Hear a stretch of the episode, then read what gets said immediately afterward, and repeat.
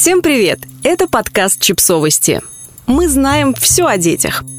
Рубрика «Личные истории». Ревность. Как помочь себе. Автор текста – психолог Адриана Лито. Некоторые люди неревнивы, другие изредка сталкиваются с этим чувством, а некоторые превращают жизнь партнеров и близких в ад.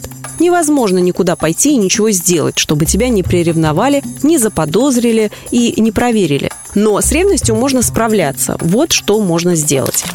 Отследить источник. Может быть, это чувство неуверенности в себе, может быть, прошлое отношение или ситуации, может быть, что-то еще.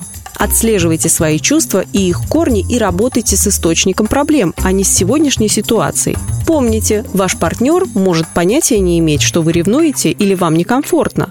Обсудите свои переживания, но именно переживания. Не обвиняйте его и не говорите ему, что он что-то делает не так. Возможно, его ответ поможет вам почувствовать облегчение. Поговорите с близким другом. Возможно, он сможет вас поддержать или утешить. Попробуйте обернуть свои чувства себе на пользу. Возможно, ваша ревность говорит вам о ваших мечтах или интересах, которые вы не могли реализовать раньше, а теперь можете. Не теряйте полную картину. Часто ревнующий цепляется за какую-то мелочь и делает из мухи слона. Например, обижается, что ему что-то не дали, забывая о ситуациях, где он это получал много раз. Цените то, что имеете. Возможно, ревнуя, вы сталкиваетесь со страхом конкуренции или потери, но не замечаете то, что у вас есть, например, любимого человека. Помните о собственной ценности, ведь ревнующий часто принижает сам себя.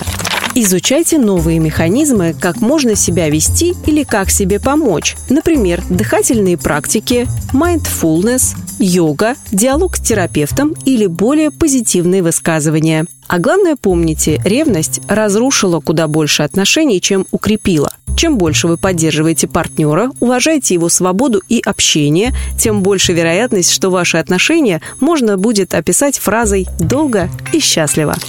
Подписывайтесь на подкаст, ставьте лайки и оставляйте комментарии. Ссылки на источники в описании к подкасту. До встречи!